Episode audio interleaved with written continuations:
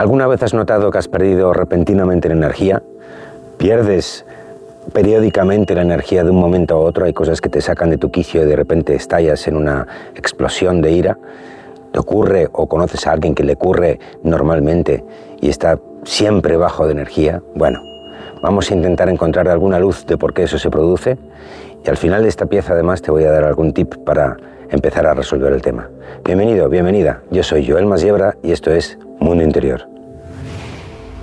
Bueno, en primer lugar, daros las gracias a todos los que habéis visto la última pieza, la del año pasado, que era una muy personal, porque la verdad mm, me ha impresionado la, la, respuesta que habéis tenido. Yo pensaba que era una pieza que no iba a ver casi nadie, y mira, por dónde os he sentido ahí, muchísimas gracias por vuestros comentarios, he cogido muy buenas ideas y ya estoy preparando algunas de ellas.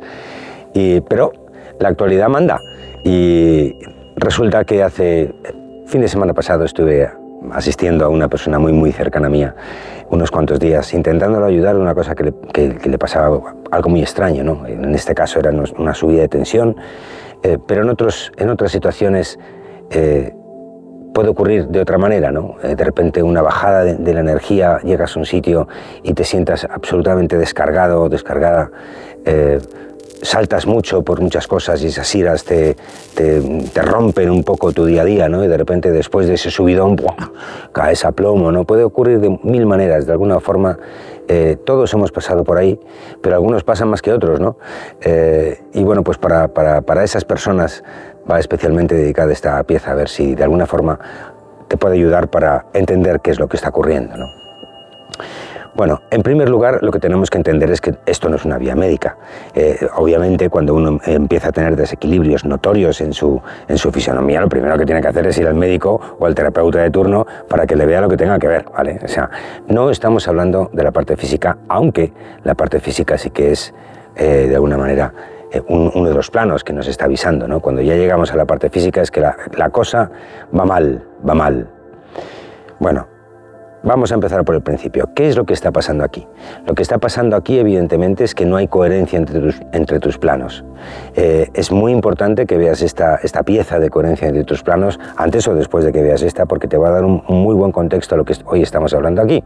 Porque, en concreto, vamos a hablar de varios de esos planos eh, para entender lo que está ocurriendo, ¿no? Pero lo podríamos simplificar en que, de alguna manera, hay una diferencia notoria entre lo que piensas, lo que dices, lo que haces. Y eso se refleja en, una, en unas alteraciones muy fuertes de la energía, ¿no? Y de repente, ¡boom!, caes al suelo. Y entonces ese es el efecto, es la diagnosis, digamos, es lo que ocurre, pero eh, tenemos que ir más atrás para entender qué es lo que ha producido eso, ¿no? Eso que decía Einstein, que un problema no se puede resolver desde el mismo plano que uno lo observa, ¿no? Te tienes que elevar, tienes que elevar tu visión de lo que está ocurriendo ahí para de alguna forma llegar a la clave.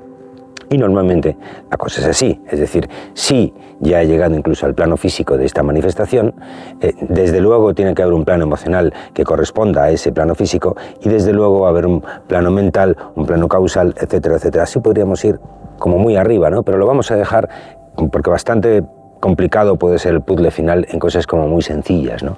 Yo lo, lo voy a mm, dividir en tres partes. Eh, el cuerpo, la mente y el corazón, ¿no? esos tres fuegos que siempre hablo, la parte más física, la parte más de conciencia y mental y la parte del sentimiento, que es lo que vamos a hacer ahí.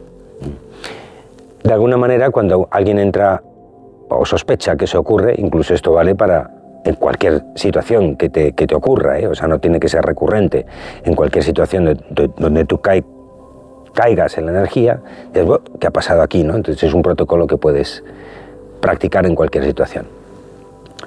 Primero tender a esos tres, a esos tres elementos, ¿no? ¿Qué es lo que estoy pensando? ¿Qué es lo que ha provocado esto?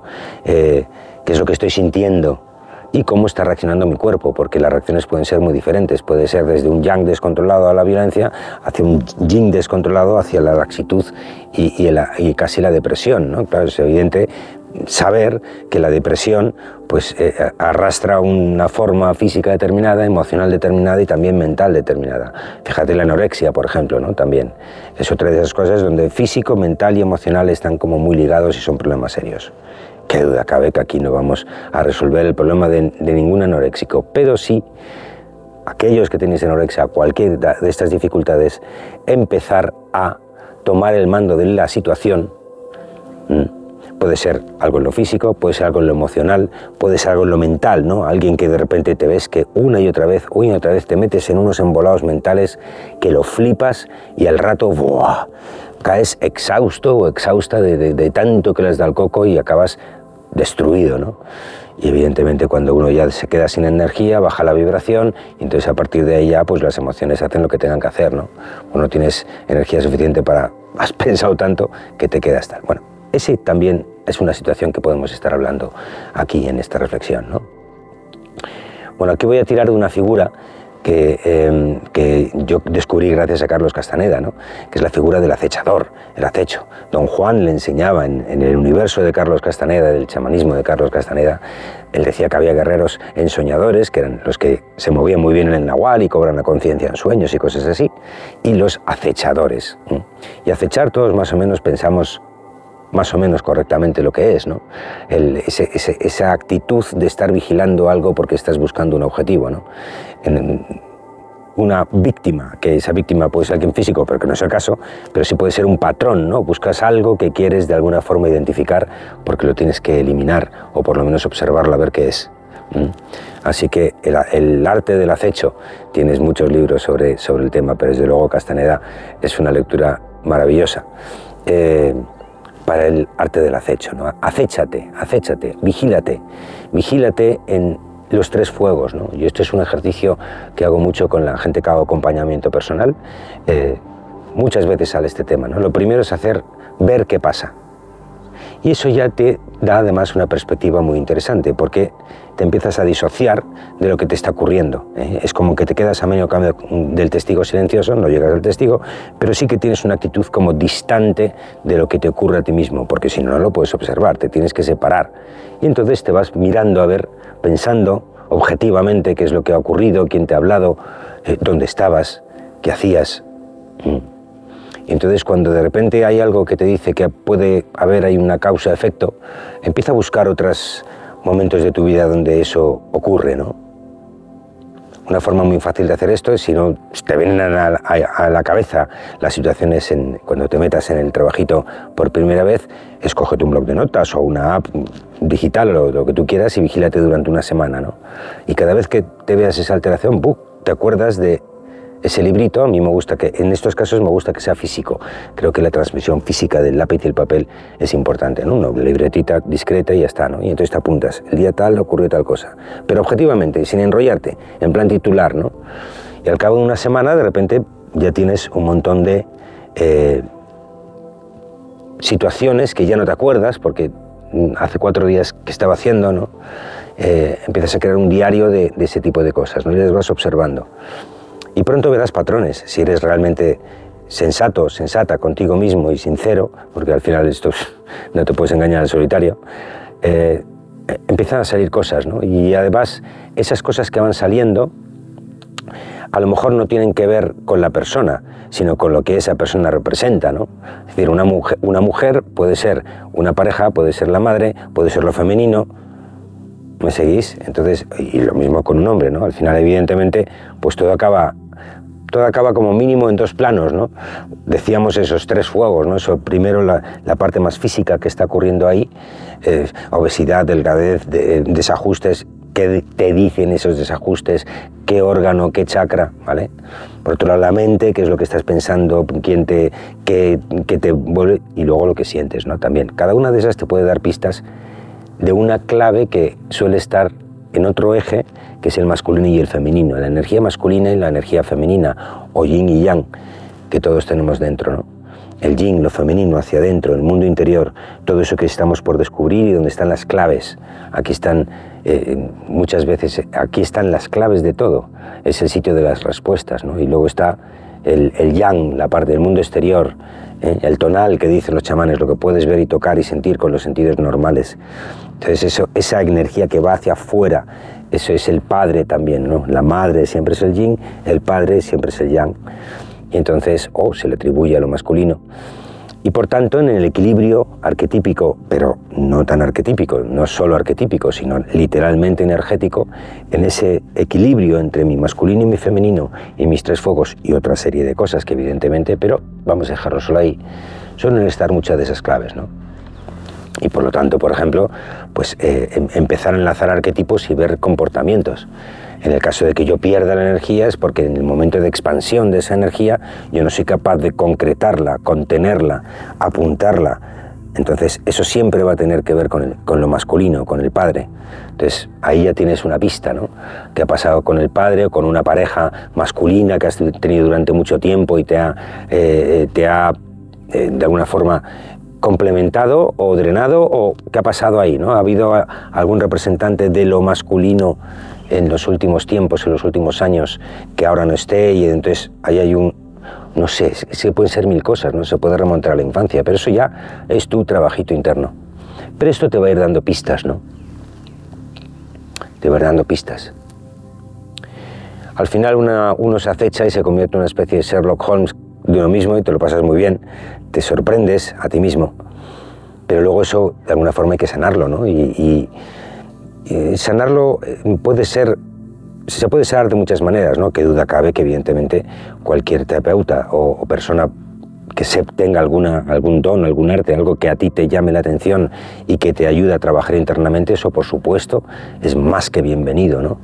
Eso lo único que va a hacer es acelerar el proceso. Me da igual que sea una astróloga, un numerólogo, un psicólogo o, un terapeuta de psicología transpersonal o quien sea que te quiera acompañar ahí en ese trayecto, pero alguien con el que tú te sientas cómoda y hable tu mismo idioma, eh, eso siempre viene bien, ¿no? Sin perder la vista de que tú eres la, que el que te estás acechando, ¿no?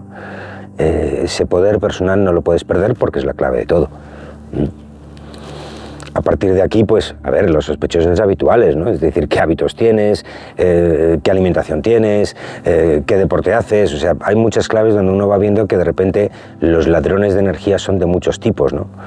Unos son muy obvios porque te enfadas por cosas concretas repetidamente, pero otros son sutiles, ¿no? Como los vicios, mm, como el fumar y estas cosas, ¿no? O sea, hay muchos, muchos, muchos ladrones de energía y rara vez solamente es una clave que digas, esta es la clave, resuelves eso y resuelves todo. No, pero cuando empiezas a llegar a llegar esa clave y, empiezas a entender cómo tu energía está funcionando, la mental, la emocional y la física, ¿no? Eh, empiezas a llegar a claves muy concretas. A partir de ahí, desde luego, si quieres regenerarte, incluso cuando empiezas el proceso, porque aquí lo importante es la conciencia que le pones, no tanto el ritual que lleves de una manera u otra, pues empieza a enviarte por los pies, ¿no? Empieza a reconstruirte por los pies. Es fundamental que vuelvas a la naturaleza, que conectes la energía, porque si pierdes energía te tienes que recargar. Entonces, ¿cómo te tienes que recargar? Pues con las 200.000 formas que hay. Evidentemente las que van a funcionar son las tuyas, las internas, porque tú vas a crear ese hábito de recargarte de energía. ¿Puedes ir a alguien que te chute energía con Reiki? Hombre, puedes, pero eso es como ir a la gasolinera. Joder, que la tienes gratis, tío. ¿Sabes? Aprende a usarla y aprende a, meterla en tu cuerpo, ¿no? No solo en el primer chakra, también en los chakras de los pies, por eso es tan importante ir descalzo por la naturaleza, o por lo menos de alguna manera conectar con ella de una manera mucho más directa ¿no? y mucho más consciente. Eso para empezar a hablar. Y luego ya lo que tú te quieras ir limpiando los chakras por dentro, o incluso haz un ritual hazte un ritual de, limpiarte bien tu cuerpo, que te hagan un, buen masaje, que te hagan una limpieza de Reiki, que te hagan una limpieza de chakras. Empieza por ahí con conciencia para, para ayudar en ese proceso a entender dónde están esas fugas, ¿no? Mientras vas pensando, o si ya has llegado más o menos a varias conclusiones, si tienes una idea fijada de por, dónde puede ir el tema, ahí puede ser también un buen momento para empezar ese ritual de, de limpieza profunda interior, ¿no? Los buenos baños, un, eh, hazte incluso un, pequeño ritual bien vestido o bien vestida contigo mismo, con tu pareja, para, para, para mete ahí un intento. ¿no? Y hablando de intento, por ejemplo, yo cuando uno hace este tipo de intentos para entender o intentar cambiar un programa de estas fugas energéticas o de lo que tú quieras en realidad, porque son fórmulas universales, eh, está muy bien, a mí me gusta mucho crear un altar de trabajo ¿no? con ese intento. ¿Eh?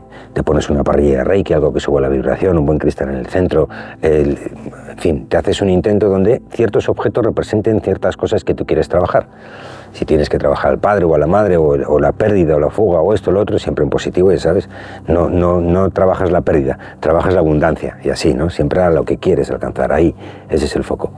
Y eso lo representas en tu altar, y entonces en algún sitio visible que esté de paso, ¿vale? Para así que, así cuando con la mirada periférica vayas por tu casa, por donde tú quieras, ¡pum! eh, ese, ese, ritual esté permanentemente presente ahí, ¿no? Y sepas qué es lo que estás trabajando. Y entonces un día te, te acercas y dices, este trabajito, ya. Entonces lo dejas vacío, lo llenas con otra cosa, ya vas viendo tú, ¿no? Pero que hay una representación abstracta en, una zona sagrada y de paso y de atención energética mientras estás trabajando eso, viene niquelado. Y evidentemente una velita abierta, que eso siempre, siempre viene bien, ¿no? Siempre abre portal. Y con eso te acompañas, ¿no? Y de repente ya uno se ha recargado, ya ves la cosa de otra manera. Entonces ya bueno, depende del, jamacuco que te haya dado, de repente has estado tres días en cama y necesitas hacerlo ahora desde cero, ¿no? A lo mejor no, a lo mejor escuchas esto y dices, joder, pues yo me voy a mirar esta pauta que creo que tengo, ¿no? Y entonces lo haces más alargado todo esto en el tiempo, pero de alguna forma el poner esa conciencia y el poner un intento que puedes llevar a lo largo de días, semanas o, o el tiempo que tú necesites para resolver el tema, ¿no? Pero esos pequeños trucos te van a ayudar mucho a mantener la atención en esa parte de ti a lo largo de todo el día.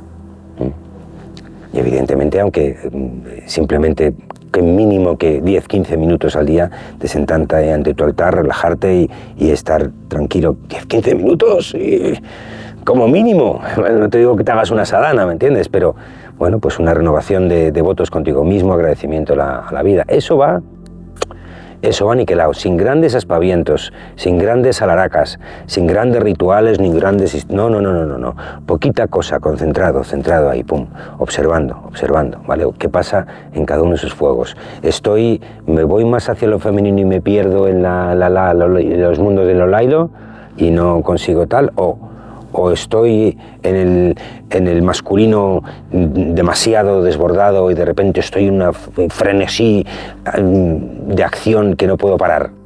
Porque si el frenesí de acción es controlado es fantástico. Pero si no lo puedes parar y el problema es que no puedes parar tu yang, tienes un problema. ¿Vale? Así que ahí, ¡pum!